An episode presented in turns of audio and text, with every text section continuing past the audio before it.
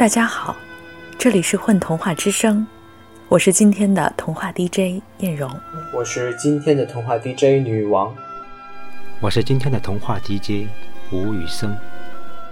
今天是十一月三十日，在一百一十三年前，也就是一九零零年，有一位童话王子逝世了。他的一生只创作了九篇童话，却每一篇都脍炙人口，每一篇都流传至今。他就是王尔德。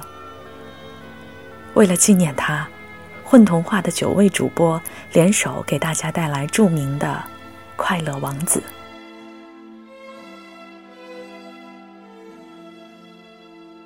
快乐王子，快乐王子的像，在一根高圆柱上面，高高的耸立在城市上空。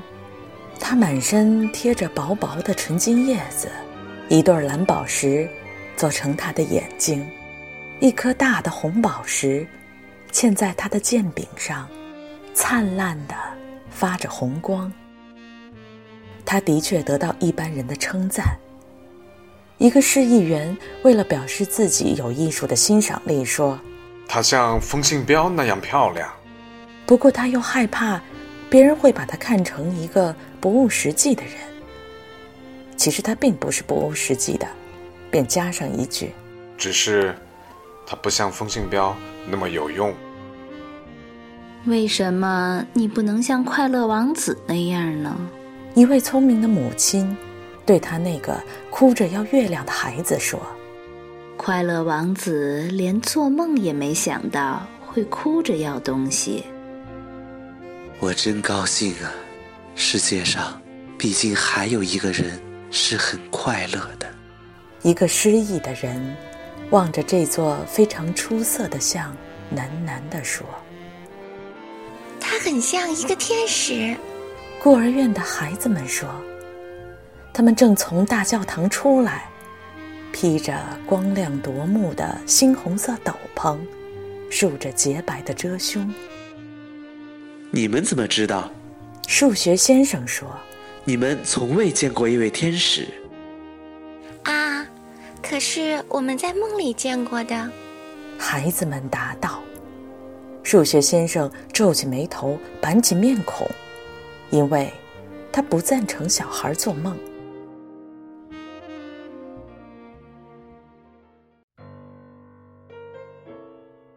某一个夜晚，一只小燕子飞过城市的上空。他的朋友们六个星期以前就去埃及了，但是他还留在后面，因为他恋着那最美丽的芦苇。他还是在早春遇见他的。那时，他正沿着河顺流飞去，追一只黄色的飞蛾。它的细腰很引起他的注意，他便站住，同他谈起话来。我可以爱你吗？燕子说：“他素来就有马上谈到本题的脾气。”芦苇对他深深的弯一下腰，他便在他身边不停的飞来飞去，用他的翅子点水，做出许多银色的涟漪。这便是他求爱的表示。他就这样过了一整个夏天。这样的恋爱太可笑了。别的燕子呢喃说道：“他没有钱，而且……”亲的太多，的确，河边长满芦苇，到处都是。后来，秋天来了，他们都飞走了。他们走了以后，他觉得寂寞，讨厌起他的爱人来了。他不讲话，我又害怕他是一个荡妇，因为他老是跟风调情。这倒是真的。风一吹，芦苇就行着最动人的屈膝礼。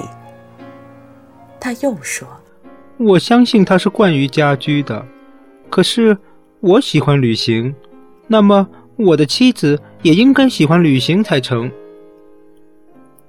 你愿意跟我走吗？他最后忍不住了，问他道。然而芦苇头，他非常依恋家。原来你从前是跟我寻开心的，他叫道。我现在到金字塔那边去了，再会吧。他飞走了。他飞了一个整天，晚上，他到了这个城市。我在什么地方过夜呢？他说：“我希望城里已经给我预备了住处。”随后，他看见了立在高原柱上面的那座像。他说：“我就在这儿过夜吧，这倒是一个空气新鲜的好地点。”他便飞下来，恰好停在快乐王子的两只脚中间。我找到一个金的睡房了。他向四周看了一下，轻轻的对自己说：“他打算睡觉了。”但是他刚刚把头放到他的翅子下面去的时候，忽然，大大的一滴水落到他的身上来。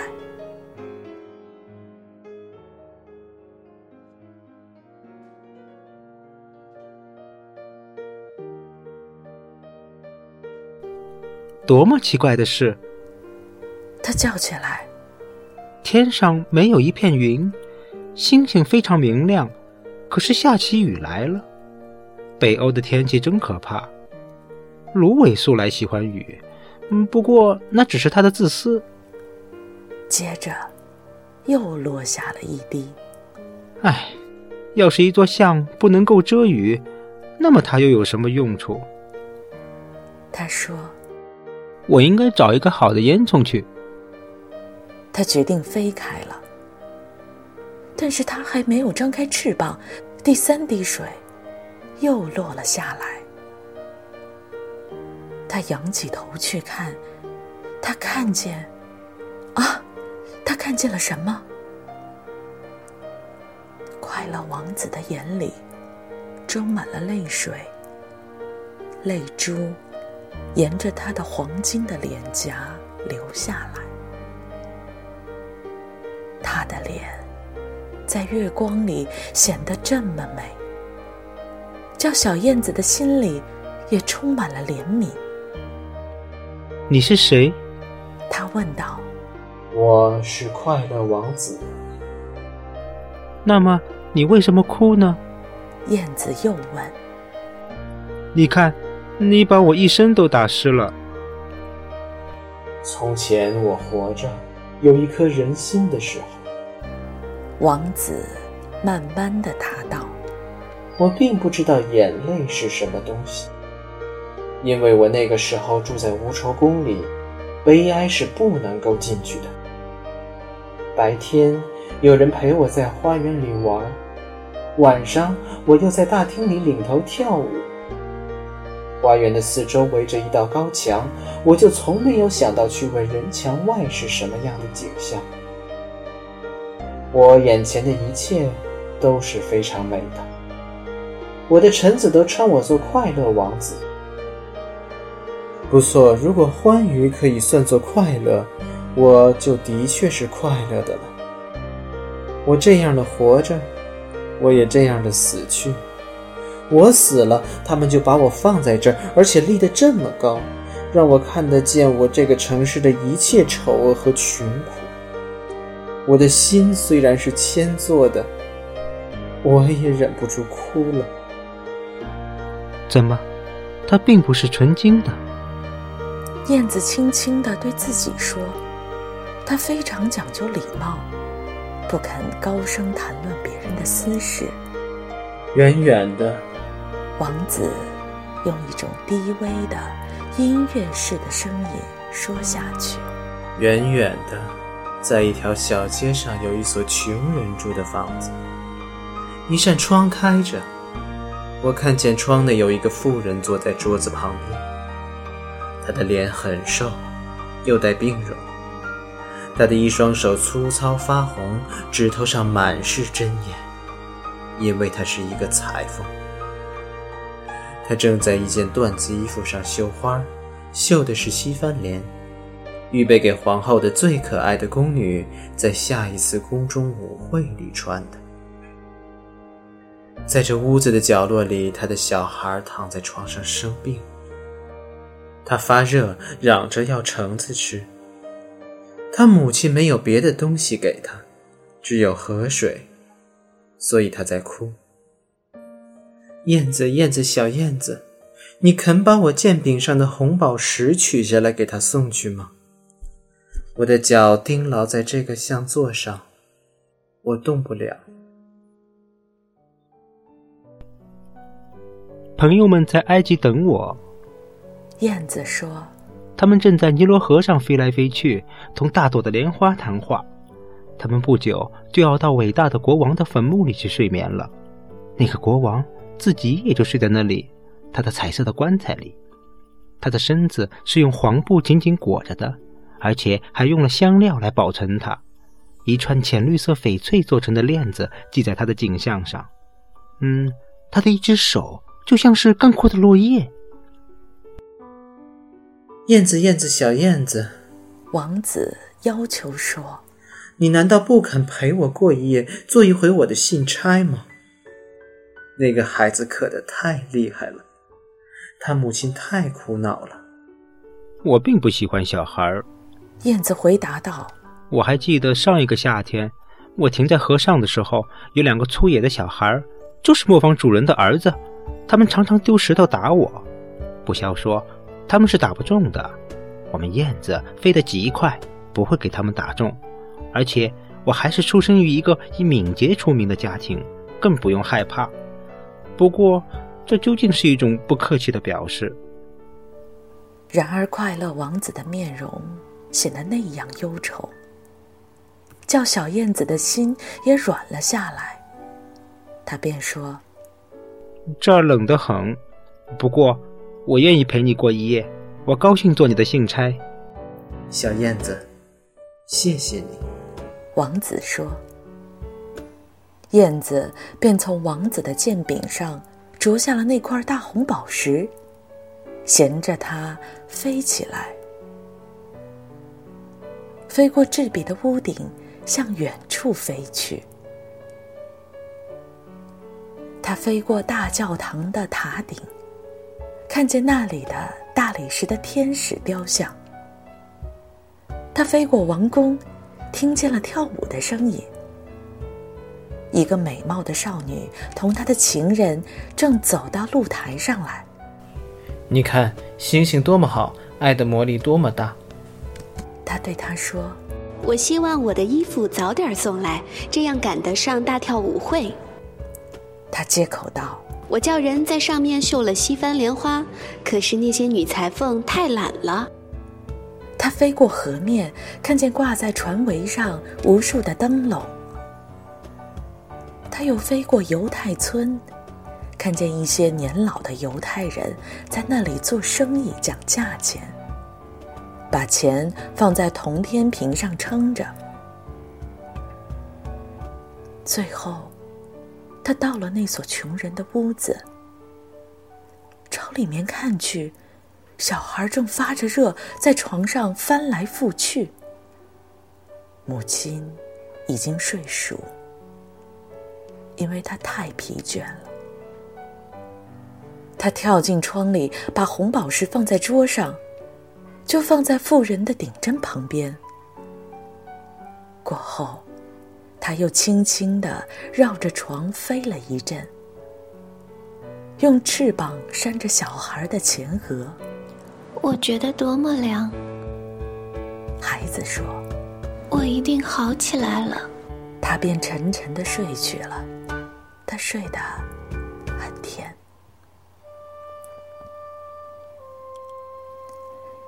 燕子回到快乐王子那里，把他做过的事儿讲给王子听。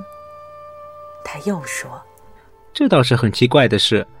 虽然天气这么冷，我却觉得很暖和。那是因为你做了一件好事。”王子说。小燕子开始想起来。过后，他睡着了。他有这样的一种习惯，只要一用思想，就会打瞌睡的。天亮以后，他飞下河去洗了一个澡。一位勤学教授走过桥上，看见了，便说：“真是一件少有的事儿，冬天里会有燕子。”他便写了一封讲这件事的长信，送给本地报纸发表。每个人都引用这封信，尽管信里有那么多他们不能了解的句子。今晚上我要到埃及去，燕子说。他想到前途，心里非常高兴。他把城里所有的公共纪念物都参观过了，并且还在教堂的尖顶上坐了好一阵儿。不管他到什么地方。麻雀们都吱吱叫着，而且互相说：“这是一位多么显贵的生客。”因此，他玩得非常高兴。月亮上升的时候，他飞回到快乐王子那里。他问道：“你在埃及有什么事儿要我办吗？我就要动身了。”燕子，燕子，小燕子。王子说：“你不肯陪我再过一夜吗？”朋友们在埃及等我。燕子回答道：“明天，他们便要飞往尼罗河上游，到第二瀑布去。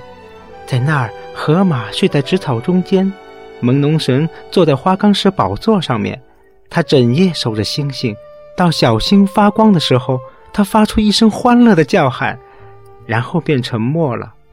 正午时分。”成群的黄狮走下河边来饮水，它们有和绿珠玉一样的眼睛，它们的吼叫比瀑布的吼声还要响亮。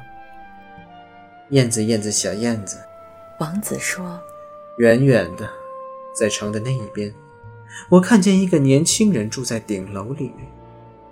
他埋着头，在一张堆满稿纸的书桌上写字，手边一个大玻璃杯里放着一束枯萎的紫罗兰。”他的头发是棕色的，乱蓬蓬的。他的嘴唇像石榴一样的红。他还有一对朦胧的大眼睛。他在写一个信，预备写给戏院经理送去。可是他太冷了，不能够再写一个字。炉子里没有火，他又饿得头昏眼花了。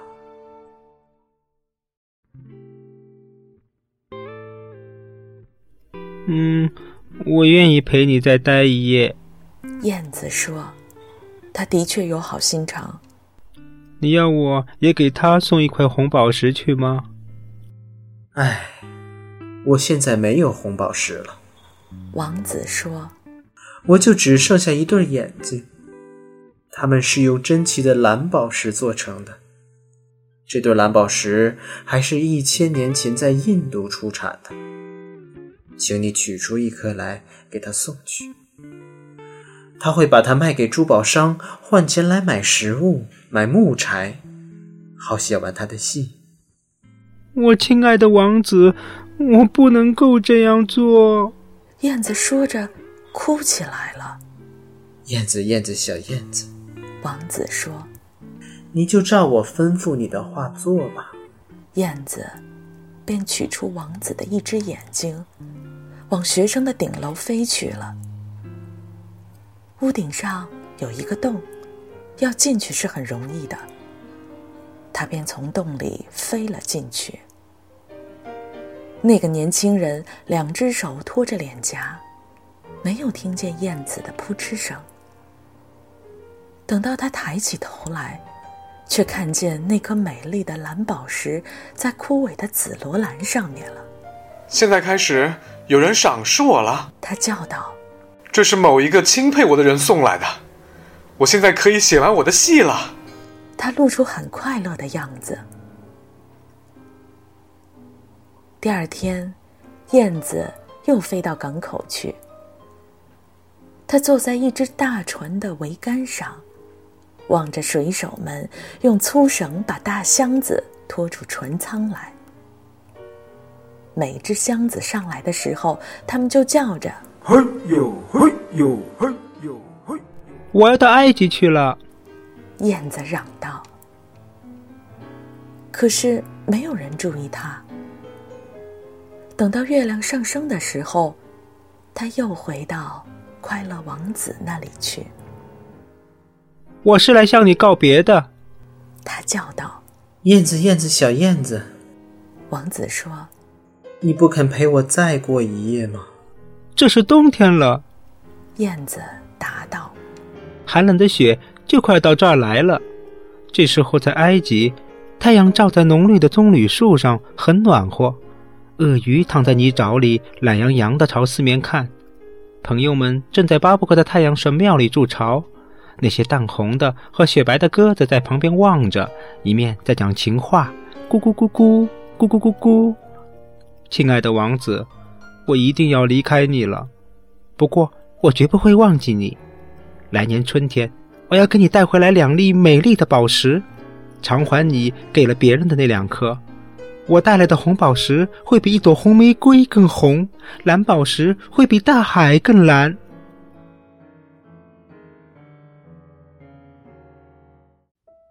就在这下面的广场上，站着一个卖火柴的女孩。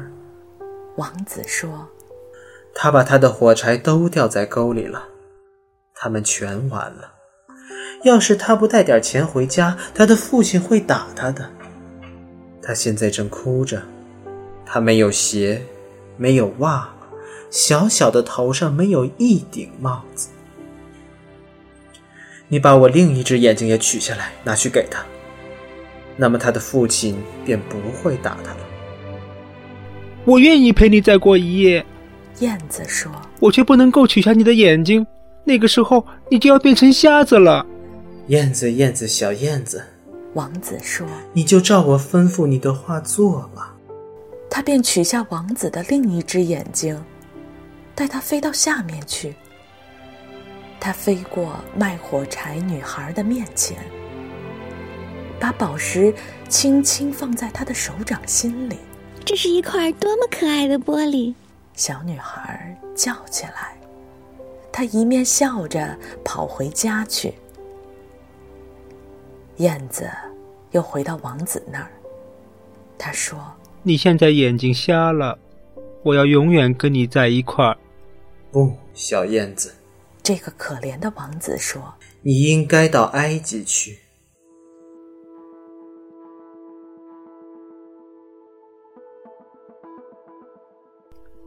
不，我要永远陪伴你。燕子说：“他就在王子的脚下睡了。”第二天，他整天坐在王子的肩上，给王子讲起他在那些奇怪的国土上见到的种种事情。他讲起那些红色的猪鹿。他们排成长形，站在尼罗河岸上，用他们的长嘴捕捉金鱼。他讲起斯芬克斯，他活得跟世界一样久，住在沙漠里面，知道一切的事情。他讲起那些商人，他们手里捏着琥珀念珠，慢慢的跟着他们的骆驼走路。他讲起月山的王，他黑得像乌木，崇拜一块很大的水晶。他讲起那条大绿蛇，它睡在棕榈树上，有二十个僧侣拿蜜膏喂它。他讲起那些侏儒，他们把扁平的大树叶当作小舟，载他们渡过大湖，又常常同蝴蝶发生战争。亲爱的小燕子，王子说：“你给我讲了种种奇特的事情，可是最奇特的还是那许多男男女女的苦难。再没有比贫穷更不可思议的了。小燕子，你就在我这个城的上空飞一转吧。你告诉我，你在这个城里见到些什么事情？”燕子便在这个大城的上空飞着。他看见有钱人在他们的漂亮住宅里作乐，乞丐们坐在大门外挨冻，他飞进阴暗的小巷里，看见那些饥饿的小孩伸出苍白的瘦脸，没精打采的望着街道。在一道桥的桥洞下面，躺着两个小孩他们紧紧的搂在一起，想使身体得到一点温暖。我们真饿呀！他们说：“你们不要躺在这儿！”看守的人吼道。他们只好站起来，走进雨中去了。他便回来，把看见的景象告诉王子。我满身贴着纯金。王子说：“你给我把它一片一片的拿掉，拿去送给那些穷人。活着的人总以为金子能够使他们幸福。”燕子把纯金一片一片的啄了下来，最后，快乐王子就变成灰暗难看的了。他又把纯金一片一片的拿去送给那些穷人。小孩们的脸颊上出现了红色，他们在街上玩着，大声笑着。我们现在有面包吃了，他们这样叫道。随后，雪来了，严寒也到了。街道仿佛是用银子筑起的，它们是那么亮，那么光辉。长长的冰柱像水晶的短剑似的悬挂在眼前。每个行人都穿着皮衣，小孩们也戴上红帽子溜冰取乐。可怜的小燕子，却一天比一天的。更觉得冷了，可是他仍然不肯离开王子。他太爱王子了。他只有趁着面包师不注意的时候，在面包店门口啄一点面包屑吃，而且拍着翅膀来取暖。但是。最后，他知道自己快要死了，他就只有一点气力，够他再飞到王子的肩膀上去一趟。亲爱的王子，再见吧。他喃喃地说：“你肯让我亲你的手吗？”小燕子，我很高兴你到底要到埃及去了。王子说。你在这儿住的太久了，不过你应该亲我的嘴唇，因为我爱你。我现在不是到埃及去，燕子说，我是到死之家去的。听说死是睡的兄弟，不是吗？他吻了快乐王子的嘴唇。然后，跌在王子的脚下，死那个时候，在这座像的内部，忽然响起了一个奇怪的爆裂声，好像有什么东西破碎了似的。事实是，王子的那颗铅心已经裂成两半了。这的确是一个极可怕的严寒天气。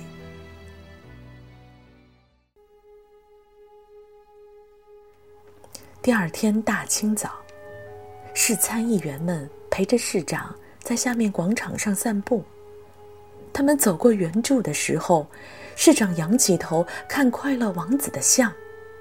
哎，这快乐王子多么难看呐！他说。的确很难看，市议员们齐声叫起来。他们平日总是附和市长的意见的。这时，大家便走上去细看。他剑柄上的红宝石掉了，眼睛也没有了，他也不再是黄金的了。市长说：“讲句老实话，他比一个讨饭的好不了多少。比一个讨饭的好不了多少。”市参议员们说：“他脚下还有一只死鸟。”市长又说：“我们的确应该发一个布告，禁止鸟死在这个地方。”书记员立刻把这个建议记录下来。以后，他们就把快乐王子的像拆下来了。大学的美术教授说：“它既然不再是美丽的，那么也不再是有用的了。”他们把这座像放在炉里融化，市长便召集一个会来决定金属的用途。自然，我们应该另外铸一座像。他说：“那么。”就铸我的像吧，不，还是铸我的像。每个市参议员都这样说，他们争吵起来。我后来听见人谈起他们，据说他们还在争吵。真是一件古怪的事儿。铸造厂的监工说：“这块破裂的铅芯在炉里融化不了，我们一定得把它扔掉。”他们便把它扔在一个垃圾堆上。那只死燕子也躺在那里。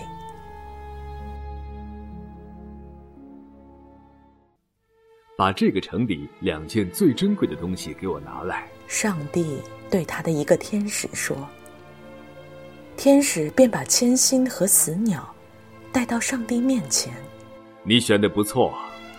上帝说：“因为我可以让这只小鸟永远在我天堂的园子里歌唱。”让快乐王子住在我的金城里，赞美我。